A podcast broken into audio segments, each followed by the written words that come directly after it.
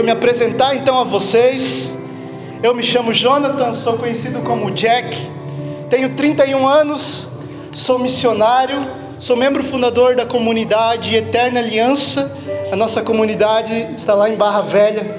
Nossa comunidade tem seis anos. Temos o carisma de religar o homem a Cristo, levando o amor, vivendo a verdade e sendo oração. O nosso apostolado, a nossa missão é ir aonde ninguém quer ir, ir ao encontro dos mais esquecidos, levar o Evangelho e formar uma igreja missionária. Amém? E nessa tarde é dia de festa, é dia de alegria. Então, se eu ver alguém com a cara empurrada, eu vou pregar bem na frente de você, para você mudar essa cara, né? Porque eu quero trazer para você, olha aqui para mim, uma mensagem de felicidade, amém? Uma mensagem, uma boa nova. O Evangelho é uma boa nova, e quando nós pregamos o Evangelho, mesmo que às vezes a gente fale umas verdades duras que dói, é para a gente sempre sair feliz, não é? Não é para a gente sair triste. Então, quando você veio aqui hoje, esteja então disposto a experimentar e viver a festa da misericórdia a festa da misericórdia, que acontece aqui fora, mas que deve e precisa acontecer aí dentro da tua alma, porque Deus quer derramar a misericórdia dele sobre a tua alma, amém? Não só quer, deixa eu te dizer, Deus está, Jesus está sempre derramando a misericórdia dele o tempo inteiro sobre a tua alma, mas é preciso que você acolha a misericórdia de. E o nosso tema dessa tarde, desse encontro, é Jesus, fonte de misericórdia. Eu gostaria de perguntar para você que trouxe a Bíblia, que se você já leu o Salmo 23 aí, diz amém. Quem já sabe o salmo de cor, diga eu sei. Três pessoas sabem, vocês precisam ler mais a Bíblia, gente. Então, se você trouxe a sua Bíblia, abre aí comigo no Salmo 22 ou 23, lá o Salmo do Bom Pastor. Se você não trouxe a Bíblia, é a festa da misericórdia para trazer, tá? Traga a sua palavra. Quem tem a Bíblia aí? Salmo 22. Toda vez a gente abre o Salmo 22 e a gente foca sempre e a gente lê sempre que Deus é o meu pastor, o Senhor é meu pastor, nada me faltará. E às vezes a gente esquece do resto. Às vezes a sua Bíblia você não trouxe, sabe por quê? Porque está lá na sua casa, aberta, no Salmo 22. E você nem sabe de cor, está aberto nem leu. Mas olha só, hoje o Senhor quer conversar com você a respeito desse salmo. Quem trouxe a Bíblia já abriu aí? Aleluia. Tem uma pessoa que trouxe a Bíblia que levantou a Bíblia. Aleluia. Duas agora. Salmo 22. Você que não trouxe, olha aqui, então preste atenção no capítulo 22 ou 23, dependendo da tradução no versículo 4. A palavra vai dizer assim: escute bem. Ainda que eu atravesse o vale escuro, nada temerei, pois estáis comigo. Vosso bordão e vosso báculo são o meu amparo. Preparais para mim a mesa, à vista dos meus inimigos. Derramais o perfume sobre a minha cabeça e transborda a minha taça. A vossa bondade e misericórdia hão de seguir-me por todos os dias da minha vida, e habitarei na casa do Senhor por longos dias. Palavra do Senhor. Amém. Amado, você sabe, você conhece o salmo do bom pastor, e você sabe que quem escreve esse salmo, quem canta esse salmo a Deus, é o rei Davi, amém? Davi escreveu esse salmo. E Davi, a palavra vai falar, vai contar para nós que Davi, antes de ser rei, antes de ser um guerreiro, quando ele morava lá com seu pai Jessé e com seus irmãos, Davi fazia o quê? Estão prestando atenção? Estão vivos? Estão vivos? Davi era pastor, amém? Davi era pastor. A palavra vai dizer que quando Deus escolheu Davi para ser rei, mandou Samuel ir até lá e ungir um dos filhos de Jessé. Samuel trouxe todos os filhos dele, tudo forte, tudo barrudo, tudo pronto para a guerra. E Deus falou: não é nenhum deles. Vocês olham só o externo. Deus olha o coração.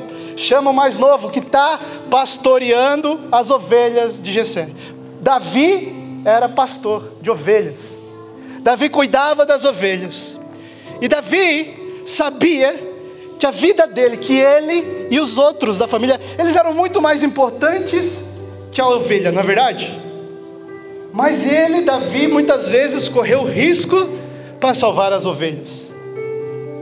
Fez sacrifícios para cuidar de que as ovelhas estivessem seguras, porque era a obrigação de Davi, cuidar das suas ovelhas. Essa era a obrigação do pastor. Então Davi sabia como era ser um pastor. Davi manjava do negócio. Preste atenção. A palavra vai contar para nós então que Davi, do jeito que ele percebia o seu cuidado com as ovelhas, ele percebia que Deus, da mesma forma, cuidava de nós. Deixa eu repetir. Da mesma forma como Davi fazia de tudo pelas ovelhas, é a mesma forma como Deus faz de tudo por nós. E ele vai dizer: O Senhor é o meu pastor. O Senhor é aquele que cuida de mim. O Senhor tem para comigo uma criatura inferior, o mesmo sentimento que eu tenho para com as ovelhas. E eu, Davi, boto a minha vida em risco, e sem saber, Davi, o próprio Deus daria a sua vida por você e por mim. Davi então escreve esse salmo com experiência, ele sabe como um pastor se sente, e ele sabe e entende que Deus cuida de nós do jeito que ele cuidava das ovelhas, com misericórdia. E ele vai escrever dois, dois momentos nesse salmo me chamam a atenção, talvez você não tenha percebido. O momento que Davi fala: O vosso bordão e o vosso báculo são o meu amparo ou são a minha segurança, né? O que é um bordão e um báculo? Você já viu uma missa presidida pelo bispo? E o bispo vem com aquele cajado, né? Já viram? E o cajado na ponta tem uma curvinha, e aí encurvadinho, e aquilo ali é o cajado. E a outra ponta ela é reta, e aquela parte se chama bordão. Que quando a ovelha se desgarrava, o pastor dava o quê? Uma bordoada. Volta, pá, e quando a ovelha caía, o pastor usava o cajado para puxar a ovelha de volta para perto dele. Entende? Entendeu? Então, é a mesma forma que Deus age conosco, Davi entendeu que quando eu faço alguma coisa meio mais para longe, Deus vem e me dá uma bordoada, que eu às vezes não percebo, mas é misericórdia. Deus sabe que é perto dele que está a minha felicidade é a minha segurança. Eu sei que se eu cair, o cajado de Deus me puxa, Deus vai atrás para me buscar e me trazer de volta para perto. E Deus quer que a gente esteja perto dele, mas não porque Deus ele é mau e precisa de todos nós, mas pelo contrário, porque ele é bom e sabe que nós precisamos dele. É que na presença dele nós temos tudo e longe dele nós não temos nada. Por isso ele se derrama, por isso ele se entrega, por isso quando você foge, ele te traz para perto com o seu cajado. Amém? Amém?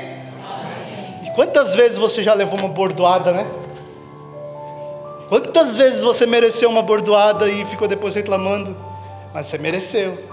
Quantas vezes você sentiu o cajado de Deus vindo aqui, te puxando, oh meu filho, onde é que você está indo? Volta para perto de mim. Esse é o Senhor, o pastor que cuida das ovelhas. E a segunda coisa desse salmo que me chama a atenção, que eu quero que você guarde para a sua vida, e nunca se esqueça, e saia dessa festa da misericórdia hoje, gravado no teu coração essa frase: A vossa misericórdia há de seguir-me. Levanta a tua mão direita. Fala, repete comigo bem forte a vossa misericórdia há de seguir-me. Repete. A vossa misericórdia há de seguir-me. Mais forte. A vossa misericórdia há de seguir-me. Amém. Você precisa saber no fundo do teu coração e ter essa convicção que Deus é misericordioso e a misericórdia de Deus vai atrás de nós o tempo inteiro está atrás de nós. Nós temos a convicção de que misericórdia é simplesmente quando um pecador está em pecado e Deus acolhe de volta. Misericórdia é tudo que Deus faz, amado. Porque a misericórdia é alguém superior que se rebaixa ao inferior para cuidar daquele e se sacrificar por ele e doar-se a ele.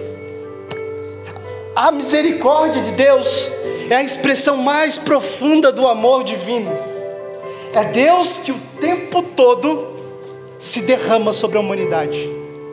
O tempo todo. O tempo todo, agora, nesse momento. Deus se derrama sobre a humanidade. Deus sabe que nós precisamos dele.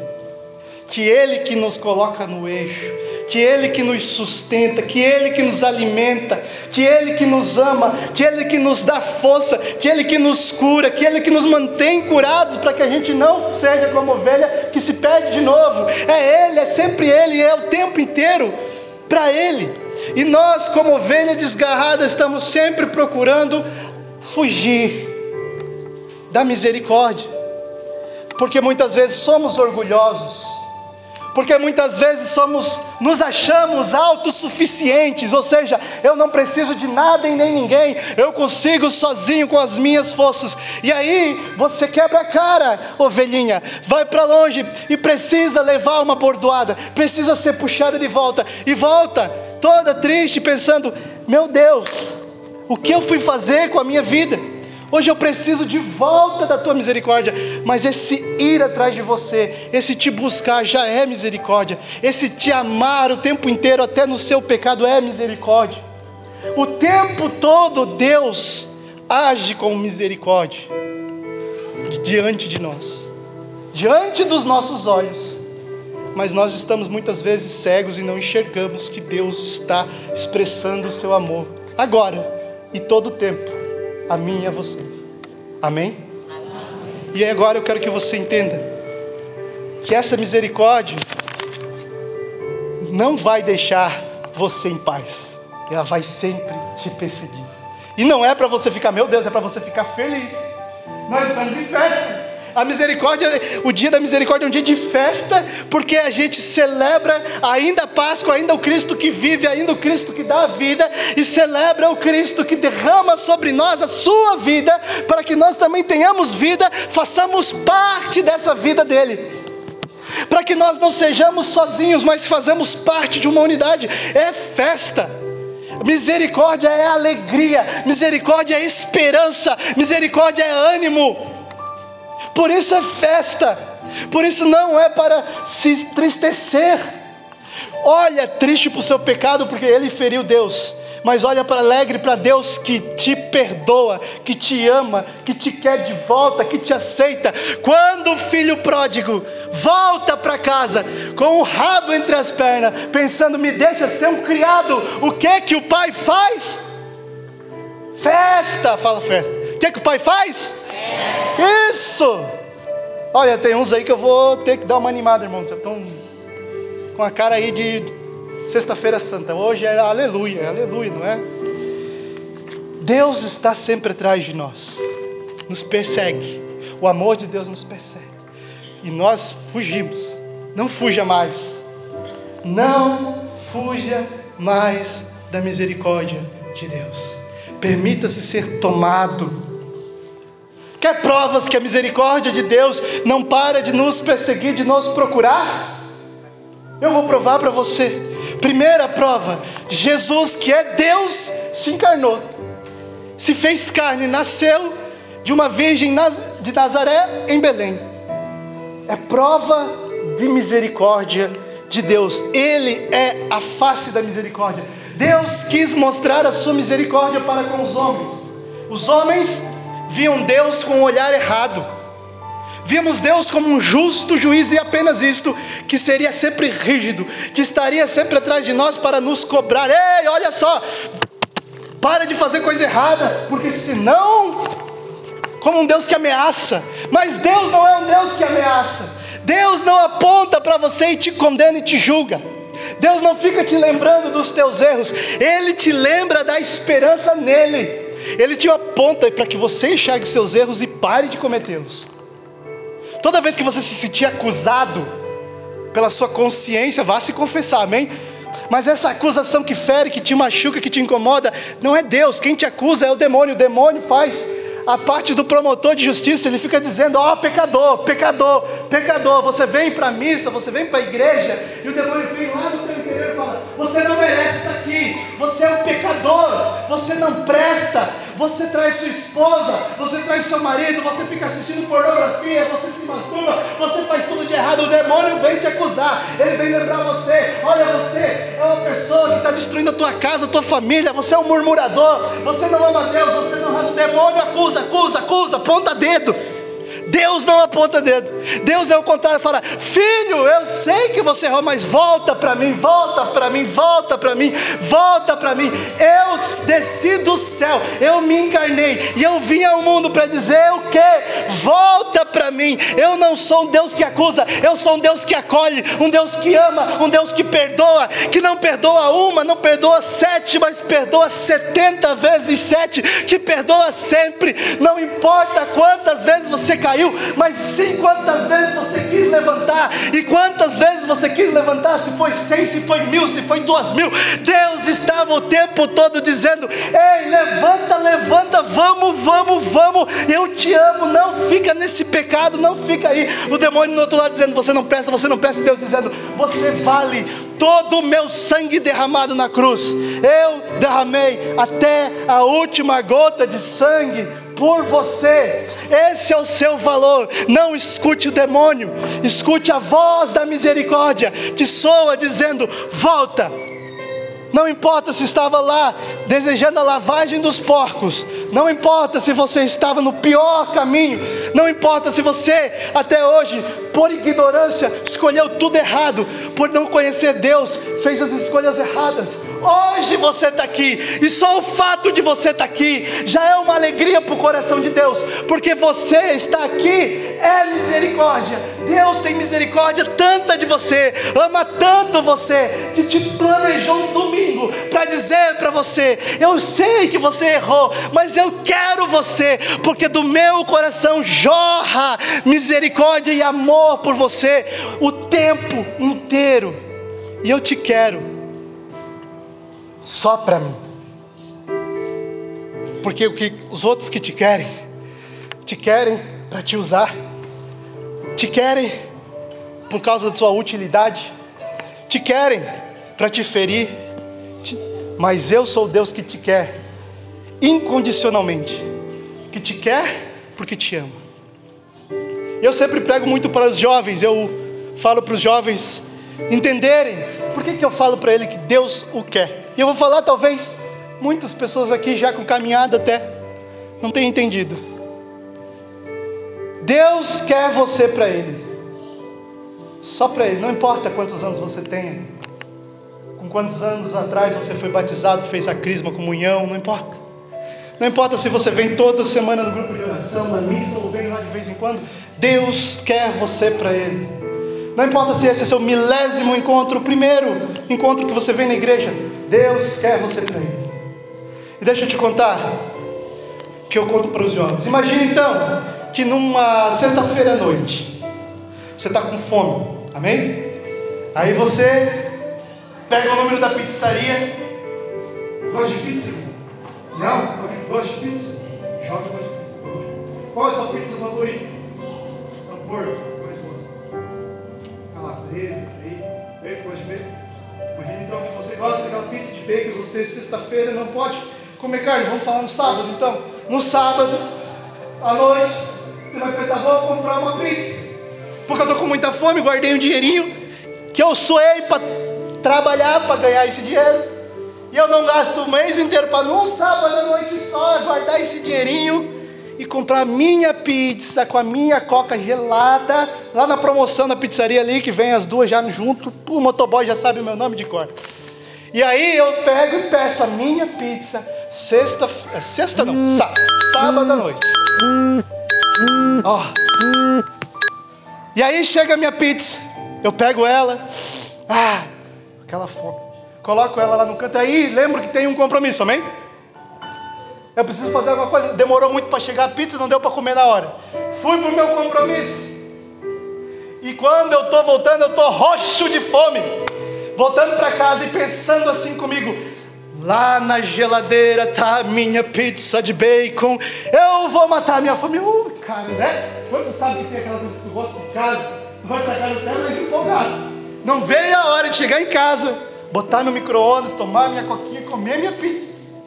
Aí você chega em casa, chegou a hora de matar minha fome. Abre a geladeira e um bendito amado de Deus comeu a sua pizza. O que, é que você faz? Ah, você fica virado no giraia. Quem foi o miserável, faminto, morto da fome, que comeu a minha pizza? Eu que paguei 70 reais, que eu suei para trabalhar. Eu estava ansioso, é o meu sabor favorito. Quem que comeu? Ah, mas fui eu que comi, mas desculpa, desculpa nada. Sabe por que você não podia comer a minha pizza? Sabe por quê? Porque ela não era sua, era minha pizza. Você não fica com raiva quando come a sua comida? Era sua. Você comprou para você, não para os outros. Era para você, para ter aquele seu momento. Era sua, você comprou para você. Agora, deixa eu te explicar como Deus se sente. Deus fez você para Ele. Não foi para o diabo, não foi para o pecado, não foi para o mundo, não foi para droga, não foi para pornografia, não foi para mentira, não foi para fofoca, foi para amar Ele e glorificar Ele e viver para Ele. Se casou, amém? É para sua família, dá para Ele. Teve filhos, é para que você dê os filhos para Ele. Foi chamado a uma vida religiosa para doar a sua vida para Ele. Deus fez você para Ele. E aí ele pensou: eu vou fazer essa criatura bendita, eu vou dar o meu amor, eu vou colocar o meu Espírito Santo. Deus vai lá, você é batizado, Deus sopra.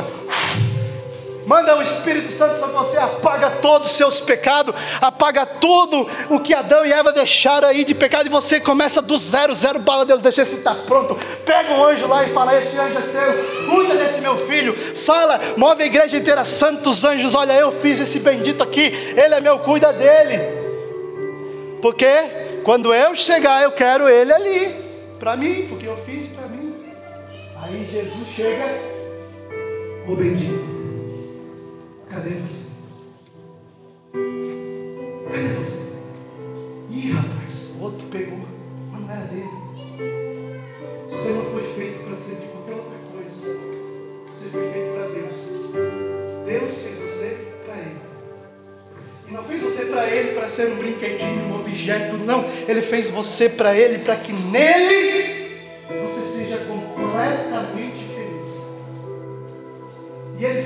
você porque Ele tem tanto amor, mas tanto amor, que não conteve, e transbordou de amor, e botou o seu amor aqui, no teu coração, na tua vida. Você, bendito de Deus, é o transbordado amor de Deus, não é para você permitir que o demônio, que o pecado, que o mundo te roube. Por isso, Jesus, que te ama tanto, que morre por você, se entristece porque roubaram você dele. Só que nesse caso, Jesus não se contém e disse assim: diferente de quando comem a nossa pizza, já era. A mesma que vai dizer: olha, é o seguinte, agora, esse aqui é o número da pizzaria. Você vai pedir outra pizza, você vai pagar, e aí eu vou comer tudo sozinho, né? porque era minha, não era tua. Jesus sai atrás. Quem roubou meu filho, minha filha amada? Quem foi? Não, não te pertence, demônio. Ele não te pertence. Deus peleia, como vai dizer, Ele luta por você, Ele não desiste de você, Ele corre, porque a palavra está dizendo: a minha misericórdia, a vossa misericórdia me persegue. Ele não fica parado lá olhando, ah, está lá Ele. Não. Ele fala: Oh, se esqueceu que você é o transbordado do meu amor? Se esqueceu que eu fiz você para mim? Se esqueceu que eu morri por você? Se esqueceu que eu fiz tudo por você? Não se esqueça, volte. Não precisa ficar triste porque você. Não precisa ficar assim. Não precisa. Olha só, Deus é maravilhoso.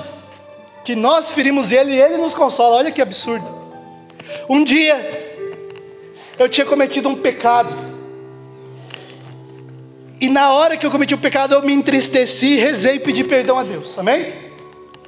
Nesse momento, o Senhor me trouxe uma imagem de Jesus.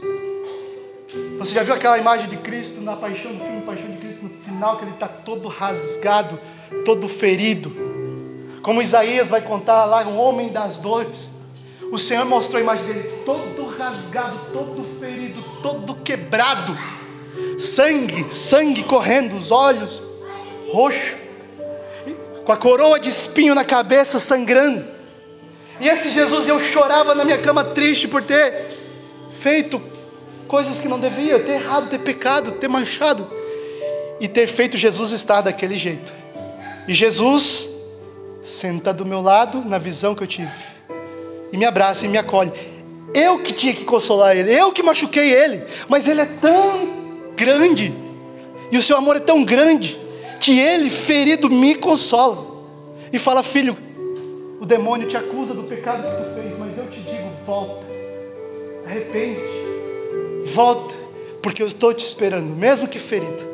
E aí, deixa agora que a minha misericórdia derramada na tua vida, derramada no teu coração, console o teu coração, para que você, cheio de vida nova, console Cristo que você feriu. Amado, esse é o Deus que nos ama. Esse é o Deus que nós viemos festejar aqui hoje. É o Deus que merece festa, que merece aleluias, que merece glórias, que merece a nossa vida, que merece mais do que a nossa vida, que merece tudo, porque Ele deu tudo. E a Sua misericórdia não nos deixa nunca. O Diário de Santa Faustina também é uma forma que a misericórdia de Deus busca-nos. E Jesus aparece a essa freira lá na Polônia, no começo do século passado, revelando a sua misericórdia. E Jesus e o diretor espiritual de Faustina pede para que ela escreva tudo num diário e ela escreve no diário tudo aquilo que Jesus revela a ela. E se você nunca leu, recomendo que você que é devoto da divina misericórdia, que vem a essa festa todo ano, que frequenta essa, esse grupo, você que tem esse quadro na sua casa e tem essa devoção, que não seja uma devoção fria, mas seja uma devoção profunda. Compre o diário de Santa Faustina e leia. Escute a misericórdia de Deus. Jesus fala assim a Santa Faustina: escuta isso eu quero pedir um pouquinho que você feche seus olhos. Imagine agora com seus olhos fechados a imagem de Jesus crucificado, aquele Jesus do filme, aquele Jesus todo ferido. E esse Jesus diz assim para você: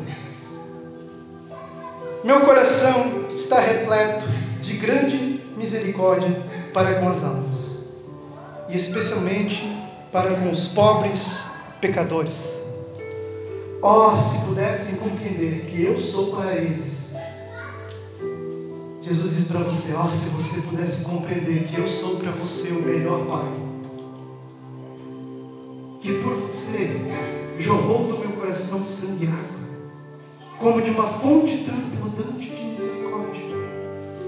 Para você resido no sacrário, e como Rei de misericórdia desejo conceder graças a tua alma, mas você não quer aceitá-lo.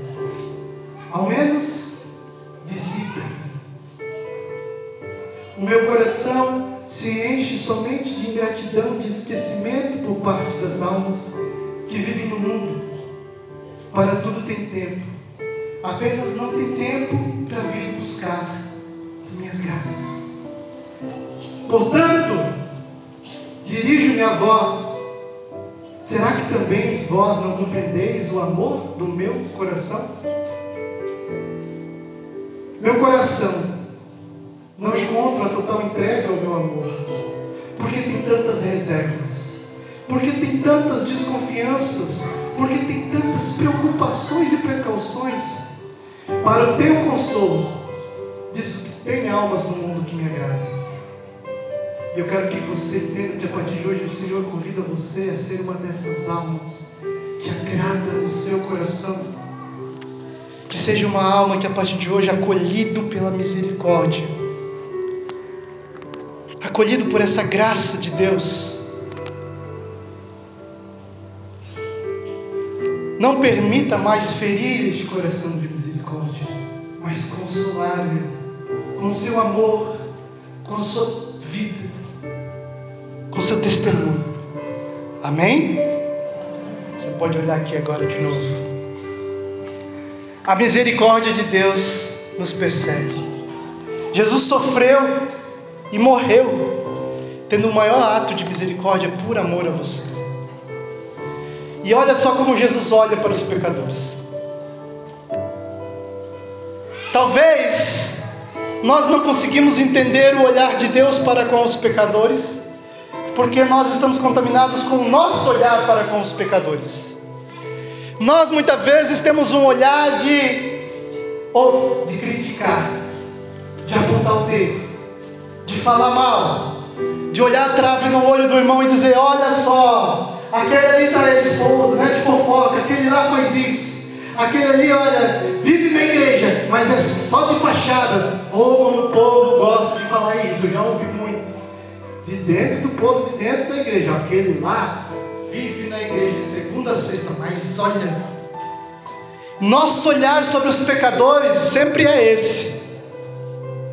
Um olhar que aponta e critica. Um olhar que olha com um pouco de soberba que porque você veio na igreja, talvez você se pense ser melhor que o outro. E aí, olha só o que é a misericórdia de Deus, o olhar de Deus. Deus é melhor, infinitamente melhor, infinitamente maior, infinitamente mais santo. Não, Ele é puro, santo na totalidade, na perfeição, sem mácula, sem mancha, sem erro. Ele é o único que poderia dizer: aquele lá vive na igreja, mas não é verdade o que ele vive. Ele é o único que podia apontar o dedo, mas não é o que assim que ele olha para você e para mim, pecador. Não é assim. Ele olha com esse olhar de: esse meu filho se perdeu e precisa de mim. Esse meu filho aqui é um filho que faz tudo, ele, ele merece ser amado. Então o que Deus faz? Deus derrama todo o amor naquele filho que merece ser amado, amém? Mas ele olha para aquele outro filho que faz tudo errado, que comete todo tipo de erro e pensa: esse filho não merece ser amado, ele precisa ser amado. É o amor que vai curar ele, é o amor que vai transformar ele, é a minha misericórdia que vai tirar ele do pecado. Se eu apontar o dedo, não vai mudar nada, se eu criticar, não vai mudar nada, se eu ficar falando mal, fofocando, nada vai mudar. É o nosso, é o amor que muda.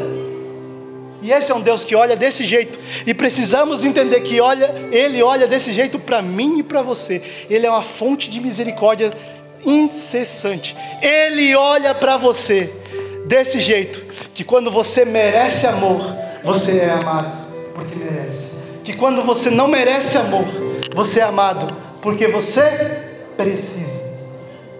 E sabe, nós precisamos desse amor o tempo todo. O tempo todo. E eu sabe o que é o melhor que eu tenho que dizer para você? Para você festejar? Nós precisamos desse amor. Amém? Não, não, não, não. Você precisa entender isso. Fala assim: Eu. Fala forte. Eu preciso do amor de Deus. Amém? Entendeu? Só que a novidade, a graça que eu tenho para contar para você é o seguinte: hum, se você precisa, Ele te dá esse amor o tempo todo. Ele te dá esse amor o tempo todo. Você tem aquilo que você precisa. Você precisa do amor de Deus, da misericórdia de Deus. E Ele dá esse amor e misericórdia a você. Amém? Amém. Então, por que você ainda está triste? Então, porque você ainda está infeliz. Então, porque você ainda está reclamando da sua vida. Olha aqui para mim. Deixa eu te perguntar no fundo do teu coração: por que você ainda reclama da sua vida. Deixa eu dizer, Jesus morreu por você, você estava nas trevas, Jesus te deu a vida, amém? Você estava ali, Jesus ressuscitou, ou seja, Ele te trouxe de volta e Ele está de volta, amém? Amém. Você precisa de Deus, Deus está disposto a estar com você. Você não sabe o que fazer, Deus manda o Espírito Santo. Você está nas trevas, Deus manda a luz. Você está triste, Deus te dá força. Você precisa de amor, Deus te dá amor. Tudo que você precisa, Deus te dá. Ele te deu a mãe dele, ele te deu o Espírito Santo, ele deu a última gota de sangue, ele deu o corpo, e mais do que isso, mais do que isso. Ele está aqui, vivo, vivo, aqui, na sua frente na Santa Eucaristia. Aleluia!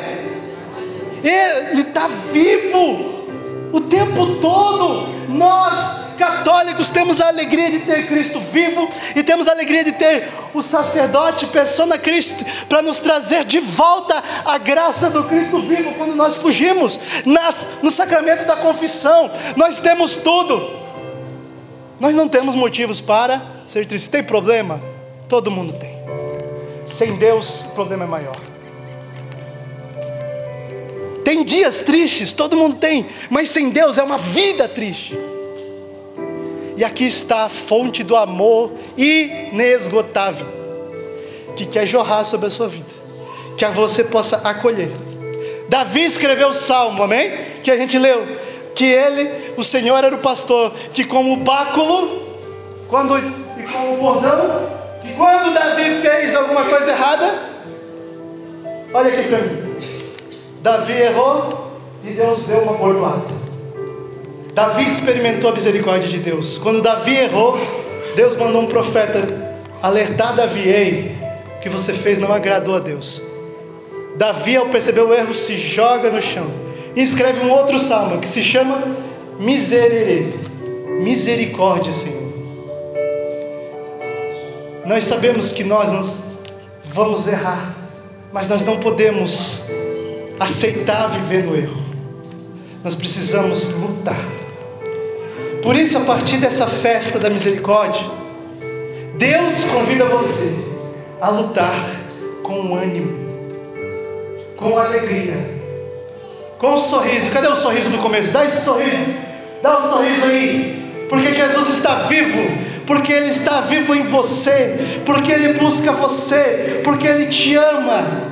Não é dia de tristeza e não pode haver dia de tristeza. Pode haver uma coisa ou outra que deixa triste, mas a alegria que tem que estar no nosso coração é a alegria do Cristo ressuscitado, que nos dá vida e vida em abundância. Amém? Quero que você fique de pé agora.